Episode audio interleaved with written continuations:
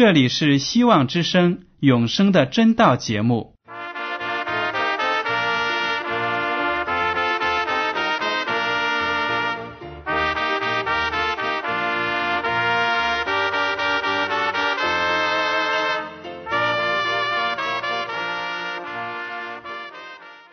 亲爱的听众朋友们，你们好，我是艾德，很高兴今天能和你们在永生的真道这个栏目中见面。耶稣说：“听上帝的话语，并且遵守的人是最有福气的。”所以，艾德现在能够通过电波和你们分享上帝的教导，感到十分快乐。我也希望众位弟兄姐妹。还有那些正在寻求真道的朋友们，也能够珍惜这段时光。大家不妨在手边准备好纸和笔，将今天讲到的要点和经文章节做些记录，以便过后自己再亲自查考圣经。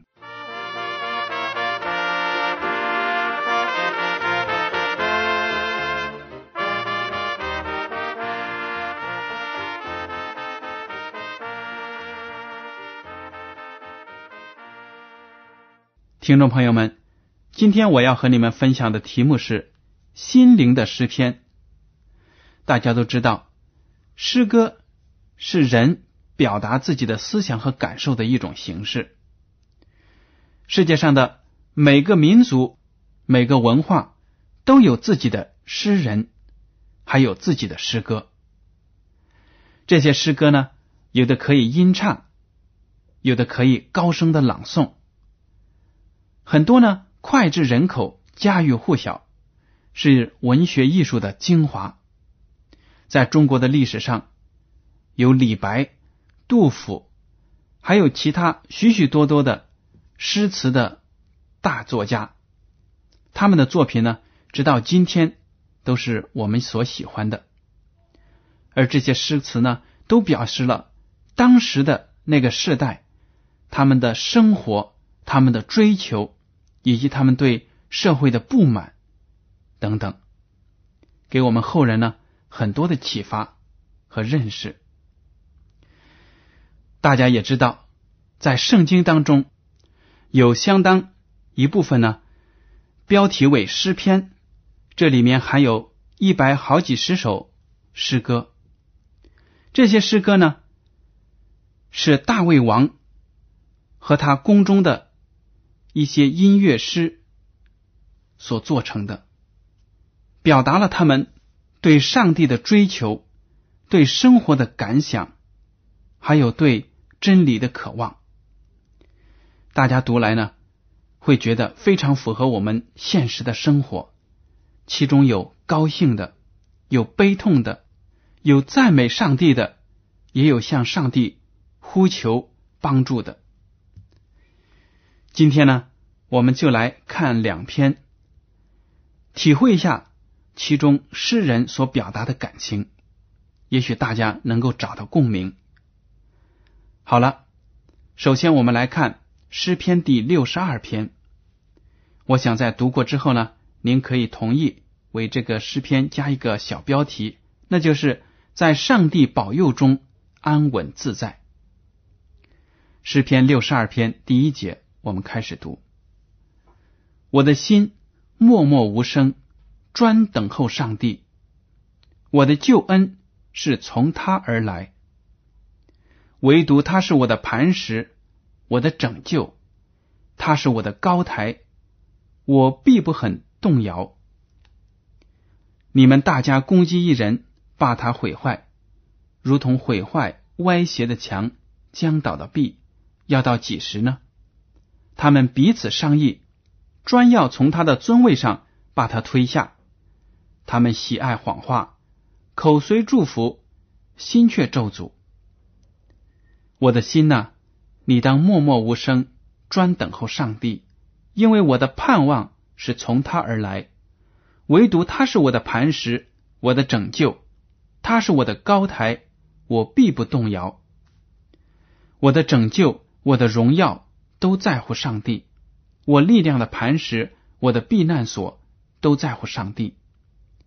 你们众民当时时倚靠他，在他面前倾心吐意。上帝是我们的避难所。下流人真是虚空，上流人也是虚假。放在天平里就必浮起，他们一共比空气还轻。不要仗势欺人，也不要因抢夺而骄傲。若财宝加增，不要放在心上。上帝说了一次。两次我都听见，就是能力都属乎上帝。主啊，慈爱也是属乎你，因为你照着个人所行的报应他。好了，我们来仔细的研读一下这个诗篇，从中呢找出一些属灵的意义来。第一句话呢，诗篇的作者就写道：“我的心默默无声，专等候上帝。”我的救恩是从他而来。大家听了这句话呢，有什么感想呢？其实想一想，我们在没有找到上帝之前呢，我们每一个人的心就好像大海上的一只小舟一样，随着风浪飘来飘去，根本没有安歇的时候，也静不下来。但是这位诗人。认识上帝，他更多的寻求上帝，所以说他写道：“我的心默默无声，专等候上帝。”如果我们在自己的困境当中能够静下心来，什么都不要做，完完全全来寻求上帝和他的指导，那么我们肯定能够等到上帝的荣耀的显现。我们的救恩呢，都是从上帝而来的。我们东奔西跑，寻求财富或者寻求别人的帮助，都是不牢靠的，都会让自己失望的。只有抓住耶和华的手，让他来帮助我们，我们才能够得到真正的平安和喜乐。第二节，他写道。唯独他是我的磐石，我的拯救，他是我的高台，我必不很动摇。我们在这个世界上，不管是什么样的高楼大厦，总有倒塌的时候；不管是什么样坚固的碉堡和城堡，也总有被敌人攻破的时候。唯独只有信靠耶和华上帝呢。你才有真正的平安和稳定，没有任何敌人能够摧毁你的精神，让你战败，因为耶和华上帝呢是你的拯救，是你的根基。第三句，大卫写道：“你们大家攻击一人，把他毁坏，如同毁坏歪斜的墙、将倒的壁，要到几时呢？他们彼此商议，专要从他的尊位上把他推下。”他们喜爱谎话，口虽祝福，心却咒诅。这里呢，大卫王就看到社会上有这样的现象：很多恶人呢会联合起来攻击一个人。当他们攻击那个人的时候呢，那个人的处境是非常的糟糕的，如同毁坏歪斜的墙、将倒的壁。一个墙壁已经是摇摇欲坠了。这个时候呢，只要你轻轻的推一下，它就能轰然的倒在地上。我们中国话也知道有这样一个成语，就是“落井下石”。一个人不小心跌落在井里了，要害他的人呢，不去救他，反而搬起一块石头扔进井里，要砸死那个人。我们所处的这个社会呢，有的时候就是这么的险恶。那些居心不良的人、恨恶你的人呢，会对你的成功表示很大的嫉妒。他们也许在口头上奉承你，说你的好话，但是背地里呢，却是要拆你的台，要毁坏你，让你跌倒，恨不得你永远都不能够再翻身。但是，上帝却是爱护我们的。我们如果有上帝在我们的身旁，我们对其他人的那些恶毒呢，就根本不用害怕。大卫接着就写道：“我的心呐，你当默默无声，专等候上帝，因为我的盼望是从他而来。唯独他是我的磐石，我的拯救，他是我的高台，我必不动摇。我的拯救，我的荣耀，都在乎上帝。我力量的磐石，我的避难所，都在乎上帝。”当我们在这个世界上遭受很多的挫折、失败的时候，当所有的朋友可能离弃我们的时候呢？只有耶和华上帝是唯一可靠的安慰。只要你能够投入他的怀抱当中，你就可以得到他的安慰。大卫说：“你们民众当时时倚靠他，在他面前倾心吐意。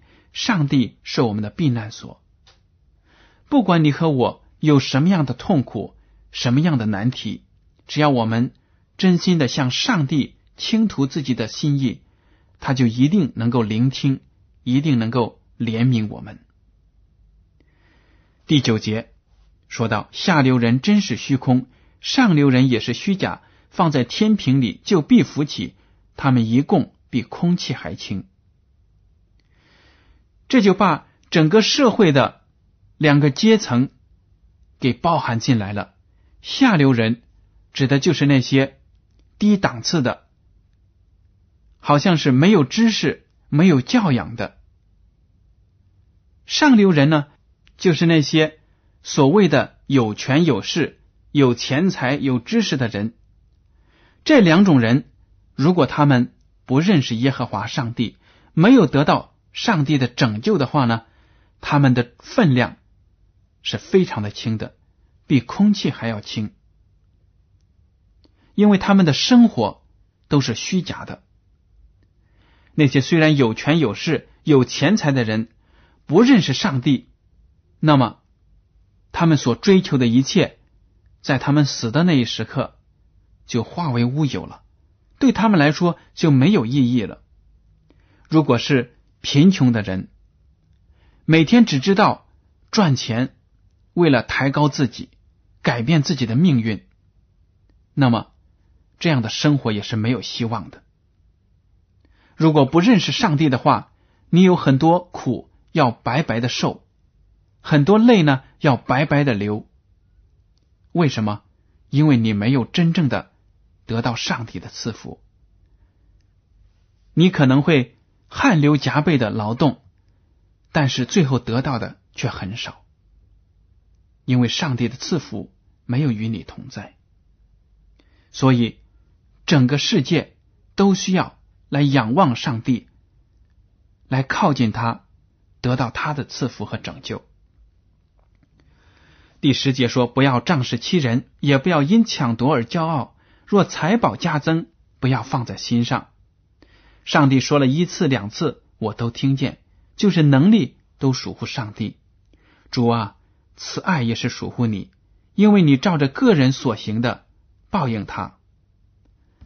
大卫王身为以色列的国王，他却看清楚了，不应该仗势欺人，不应该抢夺。在我们这个社会上呢，很多人巧取豪夺，迅速的发家致富。他们成功的秘诀是什么呢？就是。没有了道德，没有了良心，没有了公义，没有了爱心，把其他老百姓的苦难呢不当回事，就是踩在他们的身上往上爬。所以大卫王就警告他们，不要仗势欺人，也不要因抢夺而骄傲。你的财宝如若增加了，也不要放在心上，沾沾自喜。因为财宝有丢掉的时候，有被毁坏的时候，那个时候你会有什么样的反应呢？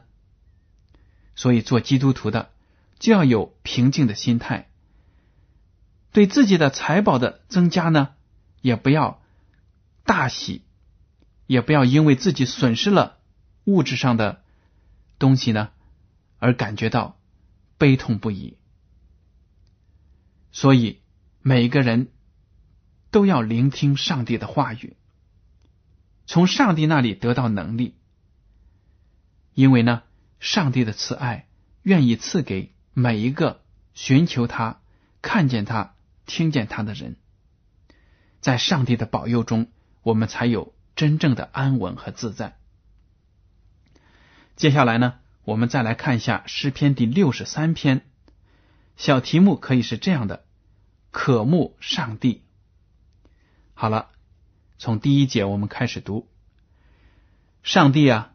你是我的上帝，我要切切的寻求你，在干旱疲乏无水之地，我可想你，我的心切慕你。我在圣所中曾如此瞻仰你，为要见你的能力和你的荣耀，因你的慈爱比生命更好，我的嘴唇要颂赞你。我还活的时候要这样称颂你，我要奉你的名举手。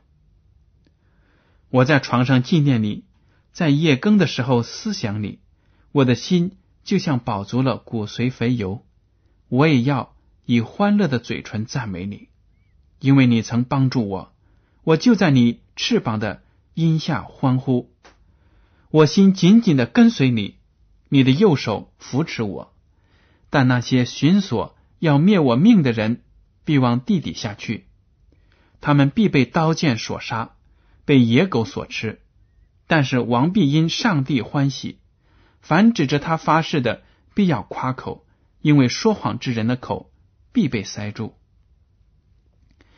这篇呢，就表达了大卫对上帝的渴慕。他说：“上帝啊，你是我的上帝，我要切切的寻求你。”他描写自己所处的境况，这样说：“在干旱疲乏无水之地，我可想你。”我的心切慕你。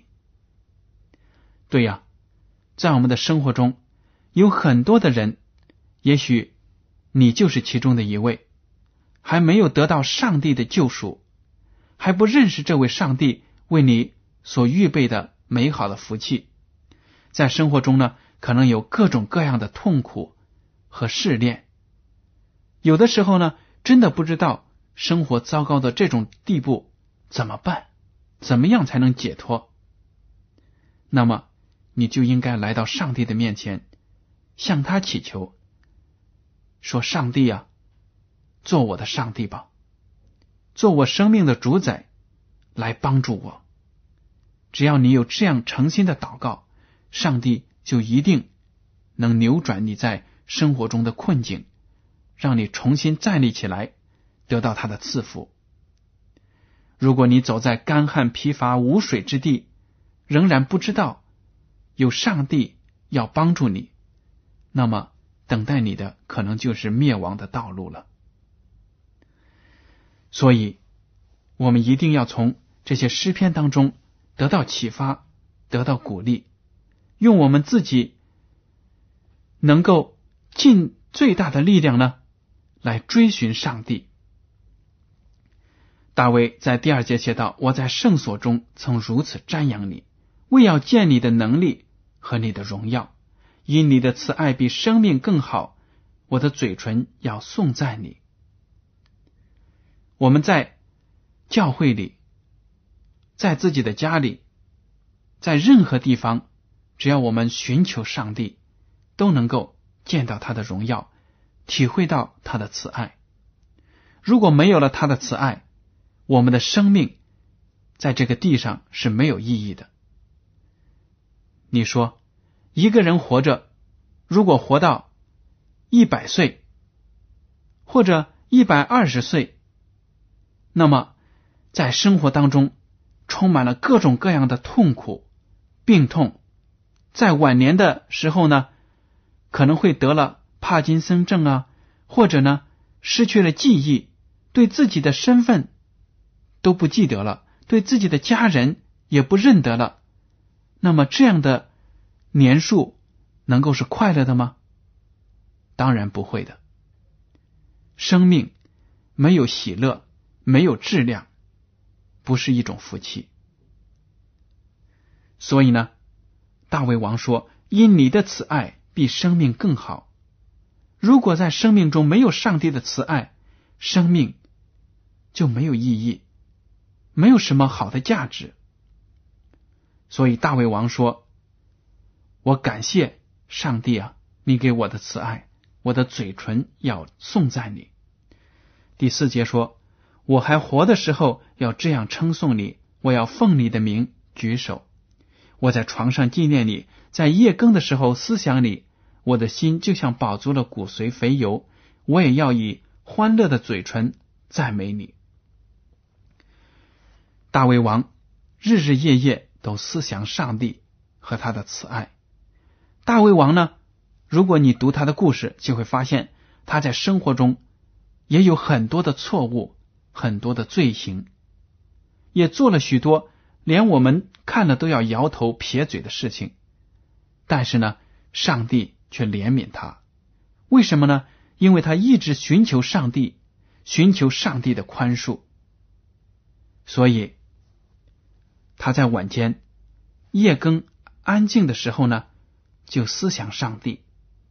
这个时候呢，他的心就感觉到非常的饱足，就好像美美的吃了一顿饭一样，不感到饥饿，不感到肚子空空空虚的难受。第七节他说：“因为你曾帮助我，我就在你翅膀的荫下欢呼，我心紧紧的跟随你。”你的右手扶持我，耶和华上帝通过耶稣基督的口对那些以色列民这样说：“我恨不得自己像一只老母鸡一样，把你们像小鸡仔一样盖在我的翅膀之下，保护你们。”这就是我们的上帝，他会用一切的方法来庇护我们，保护我们。使我们免受外界的侵害，即使在遭到困境的时候呢，也能够在心灵上有平安和喜乐。大卫王就在上帝的保护之下，在他当王的那些经历当中呢，有被人追杀的经历，有自己的儿子背叛他的经历，他经历了各种各样的艰难和险阻，但是呢，他最后。却有很好的结局，为的是什么呢？因为不管有什么样的灾难临到他，都有耶和华上帝为他挡住。这就是他的心得。他说：“我的心紧紧的跟随你，你的右手扶持我。”第九节说：“但那些寻索要灭我命的人，必往地底下去，他们必被刀剑所杀，被野狗所吃。但是王必因上帝欢喜。”凡指着他发誓的，必要夸口，因为说谎之人的口必被塞住。他回想起他的那些敌人，千方百计的追杀他，要夺他的位，但是呢，上帝却从各种各样的困境中把他拯救出来，使他成为一个有仁慈、有怜悯、有智慧的国王，得到了国民的喜爱。所以呢，听众朋友们，你和我在生活当中也应当寻求我们的天赋上帝，因为从他那里才有真正的赐福，才能得到真正的力量和智慧。如果我们能够做一个信靠上帝的人，仰望上帝的人，那么我们在生活中不管从事什么样的工作。是什么样的职业，手中所做的是什么样的事情，我们都会有真正的智慧、真正的平安、真正的帮助。在世界上有很多的科学家，很了不起的人物，他们都是信靠上帝的人，所以呢，在他们的事业上，他们有巨大的成功。当他们获得了这样那样的奖项的时候呢？他们不把这些归于自己的聪明和奋斗，而是感激上帝给他们智慧，带领他们取得这样的成绩。他们所取得的成就呢，所得到的知识都被用来造福人类，为上帝他的名得到荣耀而服务。这就是人生活的意义。如果我们不认识上帝，即使我们凭着自己的血气，凭着我们的热情和苦干，得到了一些世人所认为是成功的那些事情，其实呢，我们什么都没有。如果我们死去了，这些荣誉和财富不能跟着我们，我们也享受不了他们。但是，如果我们所做的都是为了荣耀上帝的名，为了帮助其他的人，那么，即使我们死去了，我们的名字也会被人纪念。我们在上帝的记忆当中呢，也有自己的地位。当将来耶稣基督第二次复临的时候，一人都会随之复活到天国去享受永生。所以呢，希望大家今天在读这两个诗篇的时候呢，仔细的体会其中的意思。大卫写这篇诗的时候，是把自己生活的经历，他对上帝的感激和信靠都表达出来了。他对生活中的仇敌，那些敌对他的人，持一种蔑视的态度，因为知道那些人一切的行动呢。最后都不能得逞，这就是他的生活态度，这就是发自他心灵的诗篇。我相信，如果你和我用心的体会上帝的爱，那么其实我们每一个人提起笔来，都能够写出他给我们的爱，我们给上帝的爱，都能够从我们的口中和手上表达出来。好了，听众朋友们，今天的永生的真道节目呢，到此就结束了。您听了今天的节目，如果有什么想法，或者对永生的真道这个栏目有什么建议，可以写信给我。我的通讯地址是香港九龙中央邮政总局信箱七零九八二号，请署名给爱德。爱是热爱的爱，德是品德的德。如果您在来信中要求得到免费的圣经灵修读物节目时间表，我们都会满足您的要求。